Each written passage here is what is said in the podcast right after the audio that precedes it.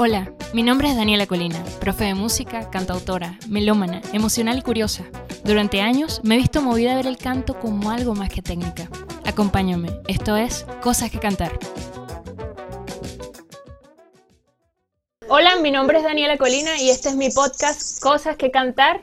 Les doy la bienvenida a este episodio número 3. Hoy cuento con una amiga colega ella es Naomi Fernández. Naomi eh, fue, eh, fue alumna, hoy fue compañera de, clases de la universidad, estudiamos juntas educación musical.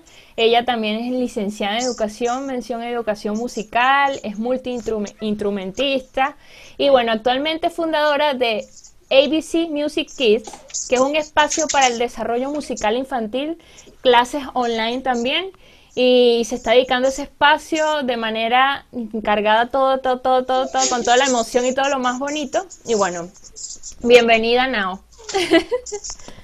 Gracias, Dani. pues nada, un placer, un placer, un placer. Qué rico verte en esta cuarentena.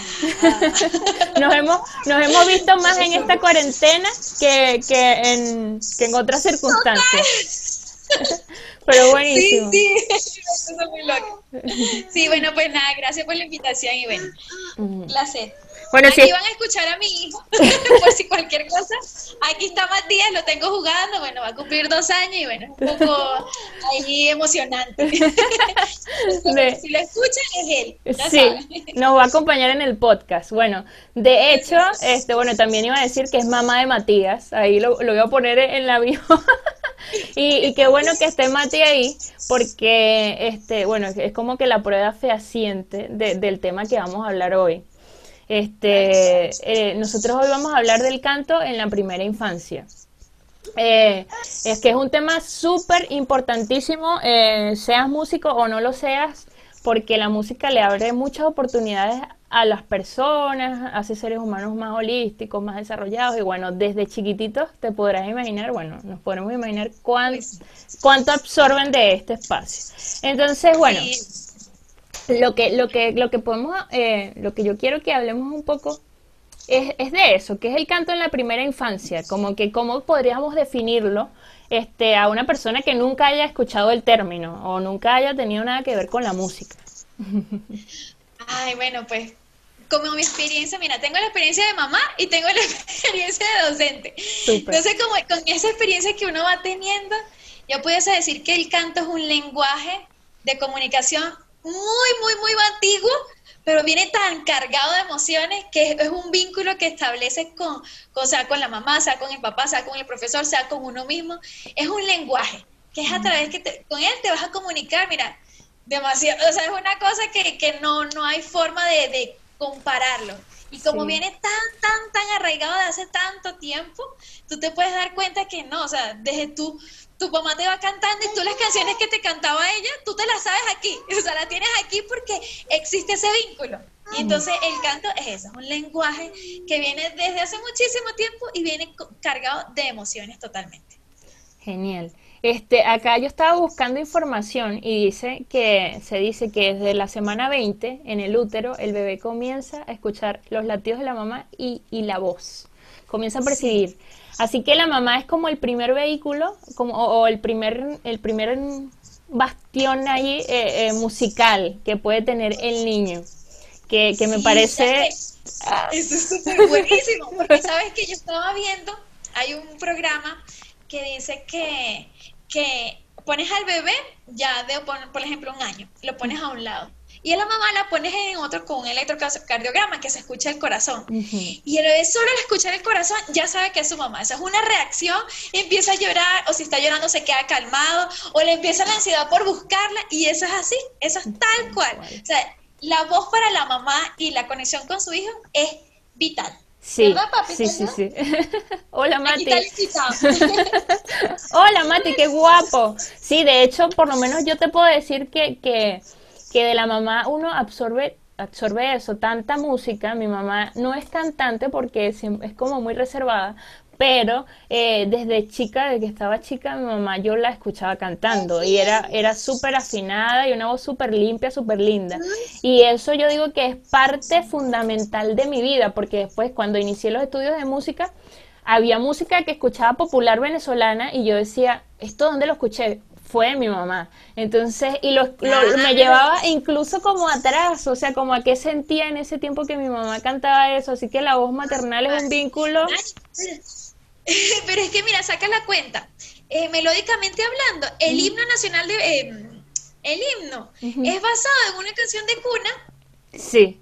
Porque, o sea, históricamente, ¿por qué lo hicieron así? Porque las mamás lo cantan al niño, el niño ya se sabe la, la, melodía, por decirlo así, y ya capta, o sea, ya sabe cuando canta el himno, ya hay un vínculo emocional. Ay, mi mamá me lo cantaba. Eso debe ser bueno. Mira, en Venezuela funciona así. y mira qué, qué, riqueza y qué chévere tiene ese vínculo ahí. Muy, muy chévere, muy, de, de, hecho, hay una canción, eh, una canción, no recuerdo ahorita de quién es, eh, que dice que en Venezuela se arrullan a los niños con el himno nacional y totalmente, o sea, es una nana, el himno nacional y, y, y con eso, con el himno nacional, na, na, na, na, no te arrullan, te menequean, te mueven para allá, para acá, para con todo. todo. sí, ok. Excelente eso, me encanta muchísimo y me emociona porque a mí me encanta todo lo que tenga que ver con niños. De hecho, siempre me, había dedicado más a esto, a esto que tú te estás dedicando ahorita a la iniciación musical y bueno, ahora, ahora abarqué el canto eh, eh, desde niño hasta adulto. Pero para las mamás que no sepan o, que no tengan ni idea de, de cómo, podría, cómo podríamos introducir a los niños en el canto o en la música en general, no solo en el canto, sino en la música, en, cómo, podríamos introducirlo, comenzar a introducirlo que no, que de manera que a ellos no les sea como un choque, ni si no les gusta, obviamente que no, pues, pero, pero si tienen esas aptitudes que generalmente ellos muestran muy desde temprana edad, y el que no las muestra, siempre les gusta la música, entonces, ¿cómo podríamos introducirlo a los niños en, en este, en ese espacio musical? Mira, Dani, yo diría que obviamente como lo estamos diciendo, tiene que gustarle. Mm. Y al niño, el niño te lo va a mostrar. Si es el canto, si es la batería, si es, o sea, el, cualquier cosa que a él le guste, él te lo va a mostrar. Mira, en el caso de Matías, el papá es percusionista, el papá deja las baquetas por ahí en donde no debe estar. Matías empieza a percutir y empieza a percutir y yo he notado como mamá que él tiene una habilidad rítmica bastante buena. Yo digo, pero si a él nadie se le ha enseñado, tú pones una canción y él sigue el pulso con su baqueta y se anda con su baqueta para arriba y para abajo pues dirían que es genético, pero yo, mm. yo, no, yo no soy muy rítmica que digamos, mm. pero eso fue, o sea, él mismo lo mostró, entonces eso es lo chévere, que ellos van mostrando, para nosotras como mamás, ellos van mostrando, mira, les gusta esto, hay niños que en el caso del canto agarran todos los juguetes, los ponen como un auditorio y se empiezan a cantar y empiezan a, moverse, y es muy chévere porque ella misma se aplaude, ella con su juguete tiene su concierto demasiado bueno. son indicios que nosotros como mamás tenemos que darnos cuenta mm. para decir, mira, sí, le gusta esto y voy a encaminarlo por esto. Ahora bien, mira, ya sabes que, uno como mamá ya sabe que le gusta. ¿Qué debemos hacer? Pues yo creería que obviamente vincularlo a algún proceso musical, pero que maneje mucho la, el, el, me gusta mucho el método de Suzuki, que es un violinista muy, muy, en su momento fue muy, muy bueno, porque él trataba esta metodología musical desde lo más natural posible. Él decía, mira, la música se debe aprender como nosotros aprendemos a hablar. ¿Y cómo aprendemos a hablar? Por lo que escuchamos, y escuchamos canciones como Los Pollitos, Estrellita. Mira, la primera canción en violín que enseña él en su ah. método es Estrellita. Y uno dice, ¿pero por qué? Esa canción, ¿por qué uno es tan grande tocando eso? Los que iniciamos grandes. Pues no, porque dice que eso es algo tan natural que ya tú lo sabes de memoria que vas a poder reproducirlo más rápido. Mm, Entonces, mm. eso es lo chévere, que su método trabaja netamente con lo natural. Así que nosotros como mamás debemos buscar eso, que el niño se siente, mira, le gusta cantar, bueno amor, vamos a cantar, le ponemos música, lo estimulamos, lo invitamos a cantar. Hay que tener claro algo sí, que los niños van a pasar por un proceso, que pasa es que en esta etapa de desarrollo, que es la, la, la primera infancia, ellos pasan por tres etapas en cualquier área, que es lo primero que es la escucha Todo lo que ellos escuchen, mire, te lo va a tomar así, rapidísimo, está rapidísimo, te lo va a tomar. Luego viene la parte de la imitación. Ah, bueno, ella le escuchó y va a empezar a imitar. Ah, ¿A quién va a imitar?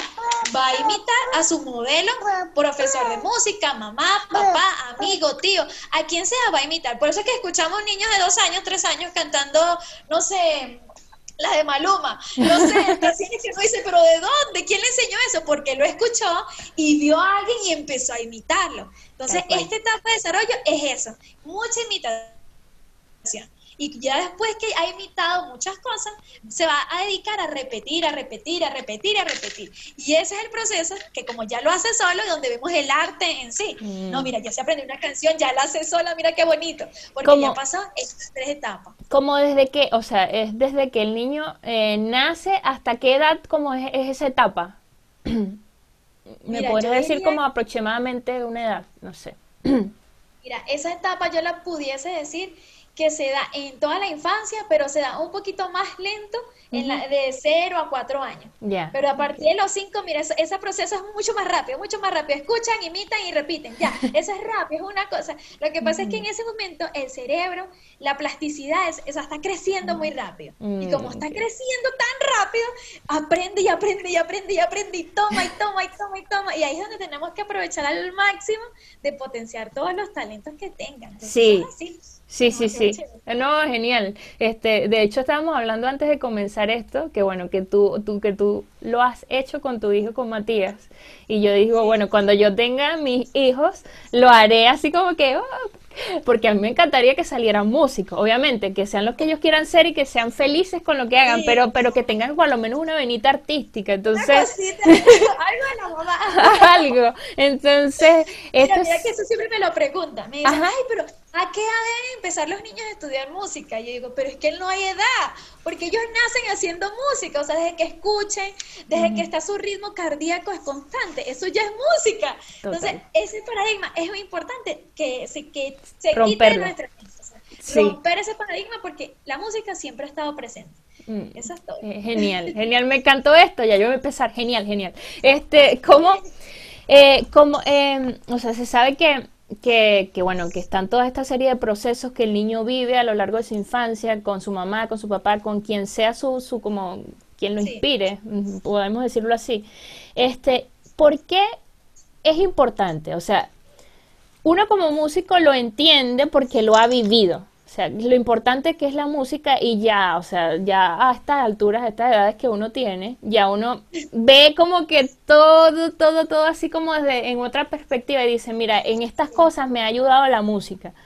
Pero para un niño, ¿por qué es importante el canto o la música en esta edad? Así como que vamos a empezar a, llenar eso de, de, de, cosas que, que, que, es súper importante. Pues mira, Dani, yo creería que, primero que nada, como te digo, la música ya viene con ellos.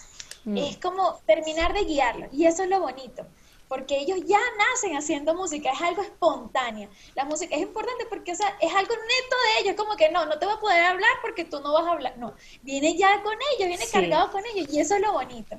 Y lo otro diría yo que el canto específicamente es porque es el instrumento musical que tienen consigo. Mm. No lo vas a desperdiciar, no, no, tengo que buscarlo, tengo que encontrarlo, no, o sea, lo tienen con ellos y ellos son dueños de su instrumento. Lo mejor. imagínate, lo, eso yo, yo creo que es lo más importante porque ellos mismos se van a sentir dueños y privilegiados, que no, mi voz es así. Y mira cada cualidad de cada tipo de voz que es, mira, una cosa tan rica, tan diversa, tan distinta, pero que los niños hasta aumentan la autoestima, porque dicen, mira, mi voz yo me acuerdo que yo chiquitica yo decía, ay, pero porque yo tengo esa voz así como, un pito, me decía, yo tienes esa voz como un pito, ahí, me decían de chiquita y yo decía, pero verdad, y yo no así, o sea, yo, yo crecí como un poquito con esa cosita como que, ay, verdad, qué fastidio, como que vas a hablar como más seria, no sé. pero a medida que uno va investigando y que va estudiando y que va viviendo todo esto, uno se da cuenta de que que es que uno nace con eso por algo y viene a mm. ser algo en esta vida. Y mira que me ha pasado que cada vez que, que, todas las clases de música que yo dicto, todo el mundo me dice, ay, profe, es que tú tienes una voz tan linda. mira, ahí está. Porque también... porque también está, bueno, eh, ah, saliéndole un poco del tema, estás encontrando tu propósito y lo estás poniendo al servicio de alguien. Entonces ahí esas personas lo van a valorar, lo van a valorar y va a ser algo muy puntual. Y bueno, y si, y si a eso le sumamos, por ejemplo, que tú vienes desde una infancia musical, este, te da habilidades primero, por lo menos a los niños, yo desde chica, y lo saco porque, porque sí, porque es así, después que estudié también lo supe, de que te da habilidades de comunicación espectaculares, espectaculares. Eso es como una de las de los de los de los pocos. De los grandes beneficios.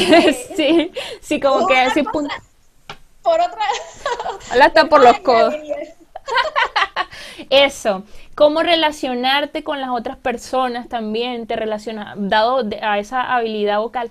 En mi caso era que a veces era como muy tímida y el canto desde chica fue como ese vínculo para yo conocer personas o para que personas que yo no les iba a hablar naturalmente, hola, ¿cómo estás? Sino que me escuchaban, venían a mí y ahí a través de eso se, establecían otro tipo de relaciones de amistad. De hecho, cualquier, tengo, tengo eh, eh, amigos que, que de todas las edades que son parte como de mi familia y es gracias al canto y a la música. Entonces, yo digo que en la primera infancia es vital que le cantes y que si no le cantas tú, eh, que, ojo ahí con eso, porque es un gran peso. Creo que es importante, es súper importante. sí, porque pasa, no vayan a destruir oídos a los niños. Por favor. Mira que, eso ha pasado, mi mamá es cero canto, o sea, cero, o sea, mi papá tampoco, ellos no cantan nada, o sea, es una cosa que nosotros salimos músicos pues por, por por, por no sé, por, por, cosas de Dios, digo yo, porque ellos no cantan y, nos, y a nosotros nos dieron muchas veces, no es que no, tú no, no puedes fijarte o modelar una voz que no es la adecuada.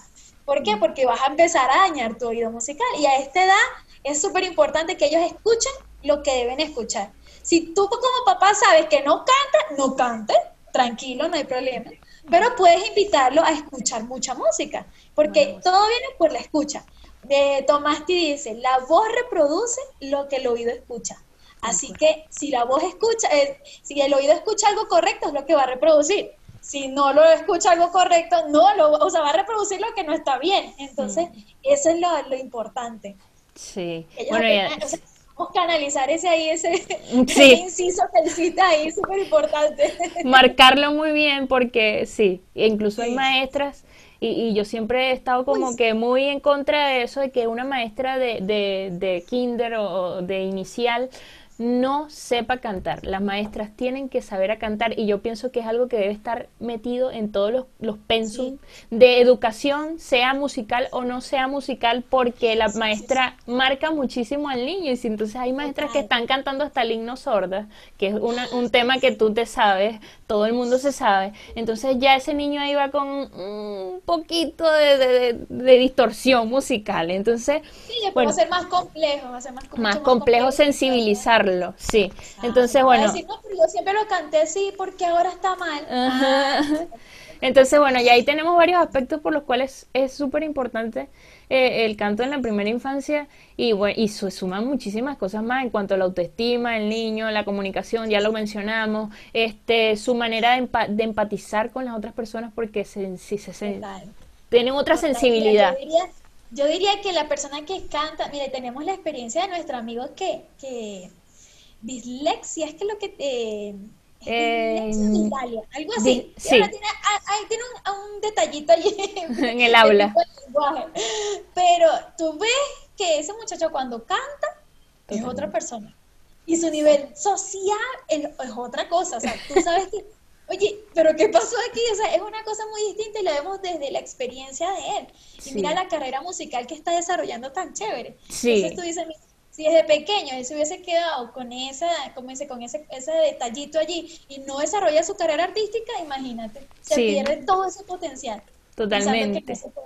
Así que sí, eso también es un llamado a que hijos, padres, perdón, que tengan a sus hijos con alguna condición de lenguaje, que sientan que no, que no, que no, no, porque mi hijo no puede hacer música. Mira, si tú vas a un sitio y un especialista en música te dice eso, sal de ahí corriendo porque la música te ayuda muchísimo en el lenguaje.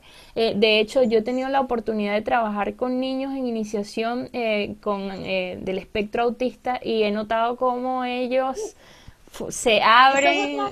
sí, es otro punto para otro día. Sí. sí, entonces. Mira, la música no tiene paredes, Dani. Mira, no importa si eres viejo, si eres joven, si eres niño, si eres. No, o sea, no tiene paredes. Y en esta etapa, o sea, lo más chévere es que los niños tienen las esponjas de las neuronas allí, trabajando y buscando y leyendo y, investigando, o sea, eh, aprendiendo todo y aprovechar eso es lo más chévere y lo más bonito que podemos hacer. Sí, entonces podríamos decir que trae múltiples beneficios. Múltiples beneficios que tú lo vas a ver en el niño desde el día uno que comiencen a cantar. O sea, va a ser algo que es para su oído, para también para su integración con otros niños. A mí me parece súper como elemental que el canto y la música en general te, te, te coloca allí con la gente y, y, el, y conectas, conectas con las personas. Entonces, esa manera de conectar con las personas es algo que a mí prácticamente me ha maravillado mucho del canto a lo largo de los años y es algo como que súper lindo, además que bueno, la serie de cosas que pueden surgir después de todo eso. Exacto, exacto, mm. exacto. Mira que eh, eh, el canto eh, te puede trabajar a ti hasta lo más, lo que tienes dentro de ti para expresar. A veces hay niños que vemos que no hablan, que son un poco tímidos, o sea, mm. que les cuesta expresar. Mm. Y ponemos una canción y el niño empieza a cantar y puede empezar a llorar. Es hasta el canal para drenar emociones. Y mira que en este tiempo de pandemia es vital vital porque a veces los niños se quedan callados tantas frustraciones, tantas rabias, tantas cosas, que ellos nada más al cantar ya expresan, mira, ya tú sabes, tú escuchas, ay, mira, pero está como cantando como triste, o mira, está cantando muy alegre, o mira, está cantando con alguna nostalgia. Entonces, eso todo se percibe a través del canto, es como al hablar. O como cuando dicen, no, los ojos son la, la ventana del alma, pues tal cual, tú ves alguien como, como, triste, ya tú sabes que tiene como los ojitos agachaditos, ya tú sabes cómo va, y tú, bueno, ya bueno, eh, la voz, la voz dice todo.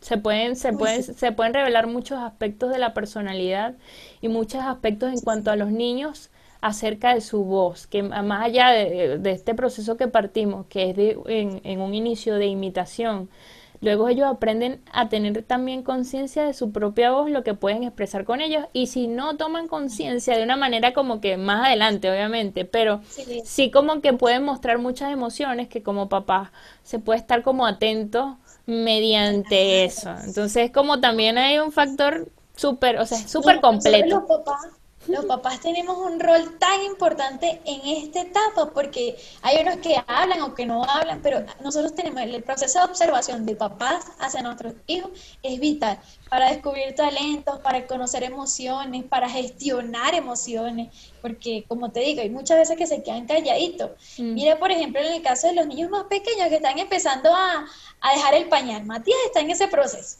Entonces, eso es un show, porque él va y bueno, va haciendo sus cosas por toda la casa. Pero entonces hubo un día que se quedó como escondido detrás de la cortina y yo, ¿y por qué está escondido? Y escondido así como con miedo. Y porque obviamente yo le digo, Matías, si vas a hacer pipí, en el baño, en el baño. Entonces estaba escondido, tenía miedo porque yo le iba a decir que era en el baño. Entonces se había hecho pipí, pero no se quería mover porque ya sentía dentro de él que yo le iba a decir algo. No, que se fue. Que... Bueno, entonces él solito, a ya está expresando que, mira, me tengo que esconder para que no me diga nada, para que no sé qué. Ahí como papá uno también tiene que, que mediar porque... estar, pues. estar atentos a todos a todos los procesos de los chamos. Por lo menos yo agradezco eso de, de, mis papás, que, que desde chicos, por lo menos mi hermano es, es, artista también, es, pinta, hace de todo.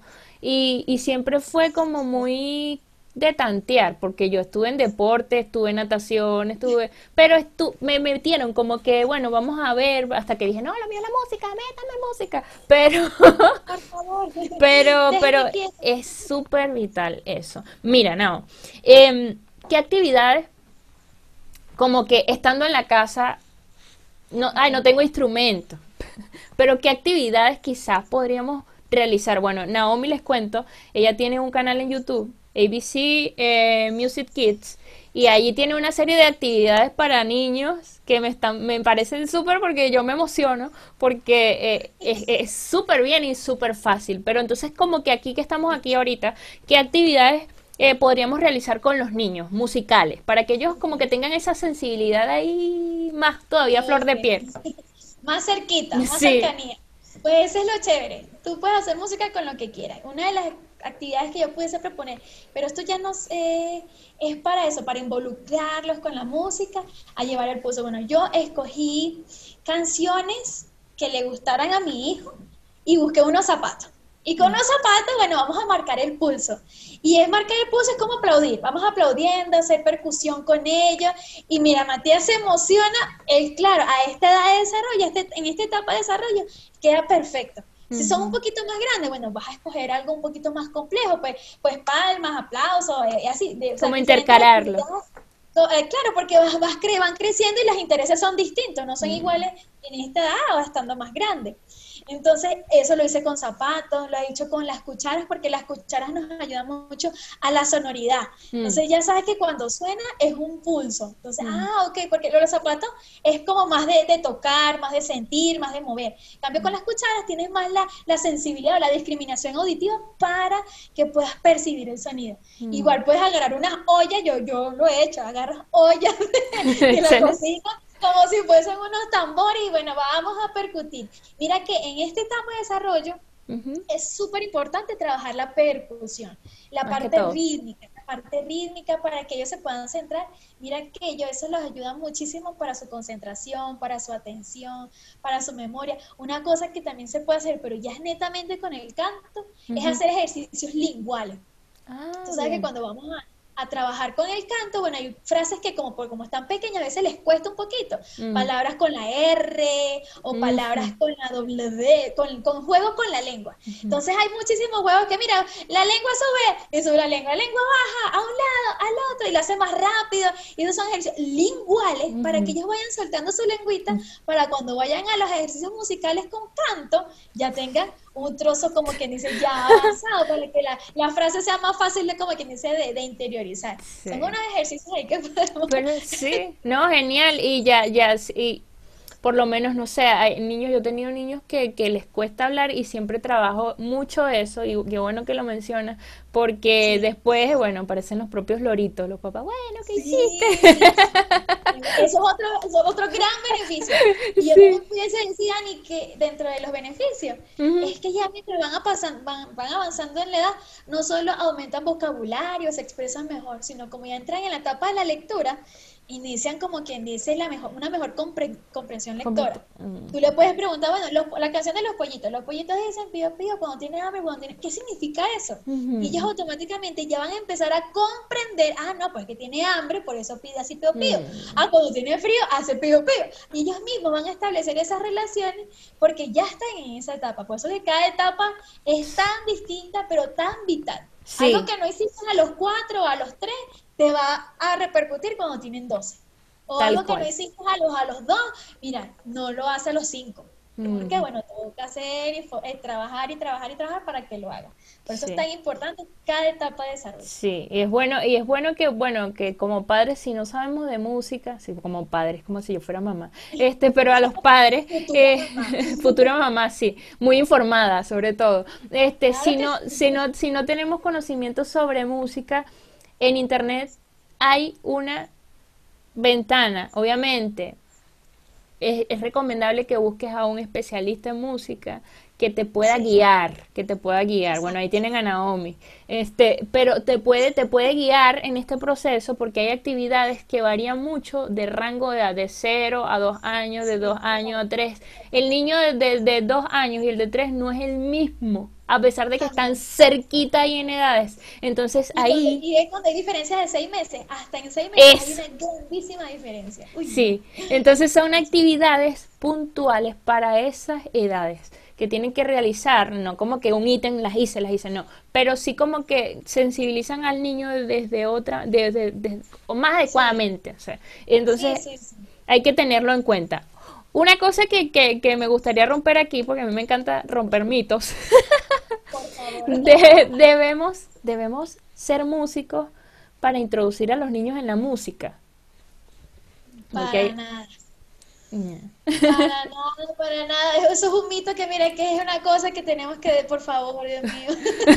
Eliminado. Nosotros como mamás nos sentimos a veces que, ay, no, que yo no soy buena, que yo no, yo mira, yo canto feo, yo no puedo, yo no puedo vincular. Claro que puede. Lo venimos hablando desde hace rato. Los mm. niños nacen con eso. Mm. Que no tienes el talento tú como persona, como persona está bien, es respetable, pero tú también puedes buscar las herramientas y herramientas hay muchísimas.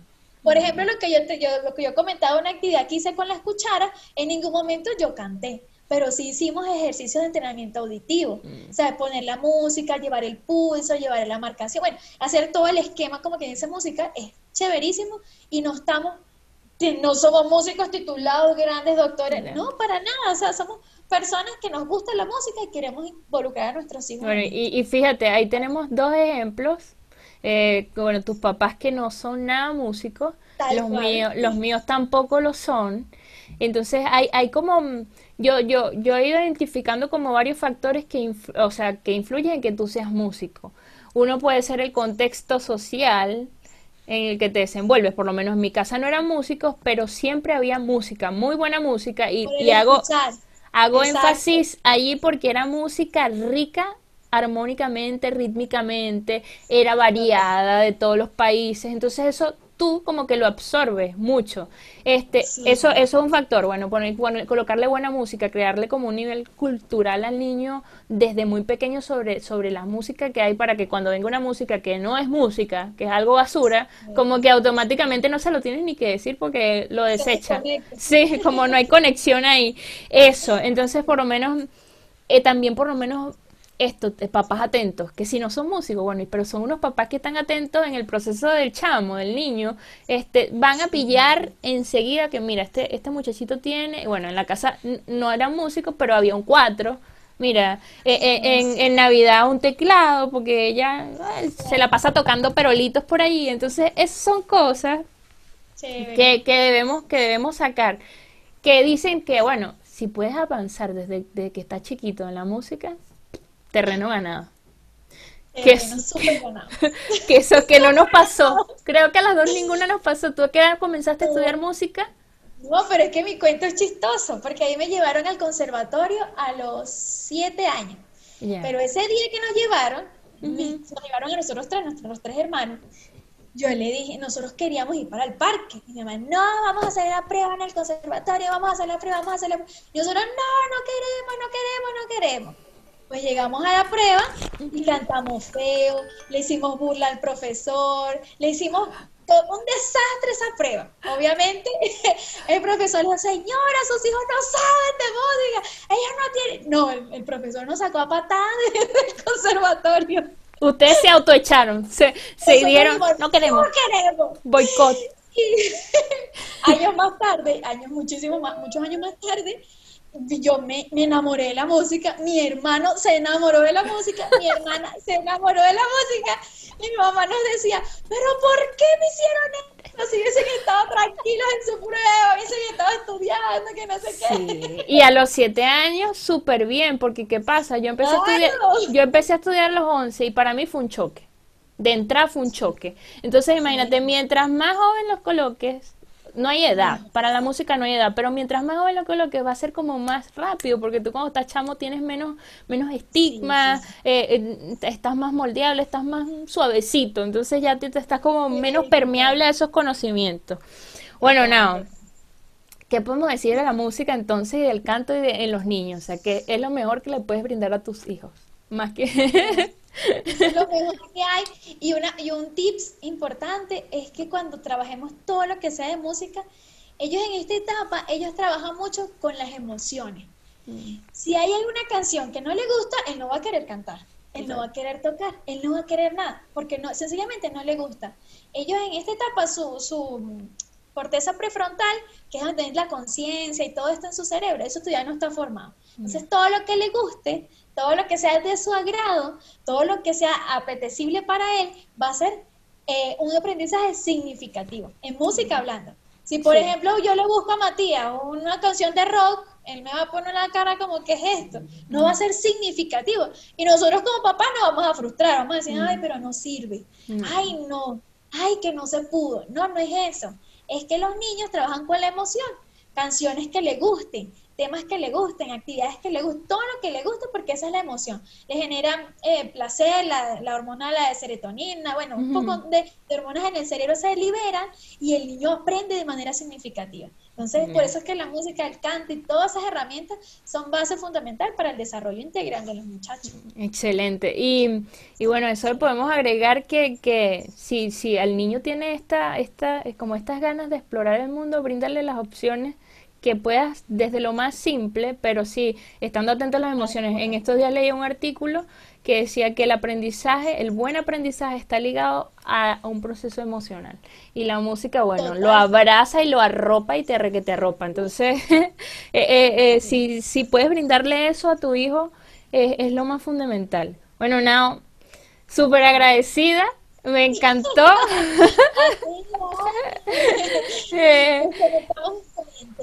sí, conectadas en cuarentena con la música y bueno, y con la educación, que es algo tan lindo y un servicio tan bonito que, que, hacemos y, que brindamos de corazón. Eh, digo tus redes sociales, estás por YouTube, por Instagram y Facebook como, em, aquí está, aquí está, ABC Music Kids. Este, ahí pueden encontrar igual, yo les coloco el link abajo de, las redes de Naomi para que la sigan, vean su trabajo, si tienen niños eh, pueden, pueden trabajar con ella, ella hace clases online eh, de música, iniciación musical, este, y bueno, ahí, ahí tienen tiene, bueno, ella, ella tiene su chamo, ¿qué más que eso? Pues ahí ya tienen, ya, terreno ganado. Muy, muy, muy participativo. Este, bueno, y, agregarle mis redes sociales, tus clases de con una sola D, canto.cl, por ahí pueden encontrar todo lo que tenga que ver con canto y este podcast y bueno, y todas las cosas lindas que se vengan más adelante. Este, un placer y bueno, Acá termina el episodio número 3 de Cosas que cantar, que el canto y la música siempre los acompañan.